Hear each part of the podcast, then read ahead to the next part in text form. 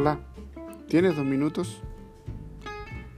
Hoy continuamos con la serie de devocionales Cristo en la comunidad y nos corresponde el texto bíblico de Gálatas 3:26 que dice lo siguiente, pues todos sois hijos de Dios por la fe en Cristo Jesús.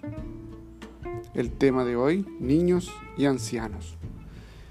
Allí estaban parados juntos, enfrente de toda la iglesia, leyendo la Biblia. Juan tenía unos siete años y Guillermo por lo menos setenta y siete. Juan era la voz de una fe joven y Guillermo era la voz de una fe madura.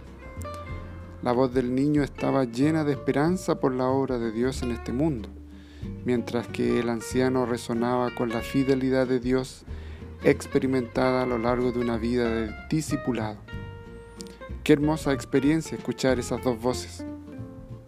Hay pocos lugares en el mundo donde personas de diferentes generaciones pueden interactuar e incluso es raro que un niño y un adulto de edad se unan para hacer algo importante. En la cultura en que vivimos las generaciones se mantienen separadas, a veces enfrentándose y de seguro cautelosas la una de la otra. La iglesia tiene otro llamado.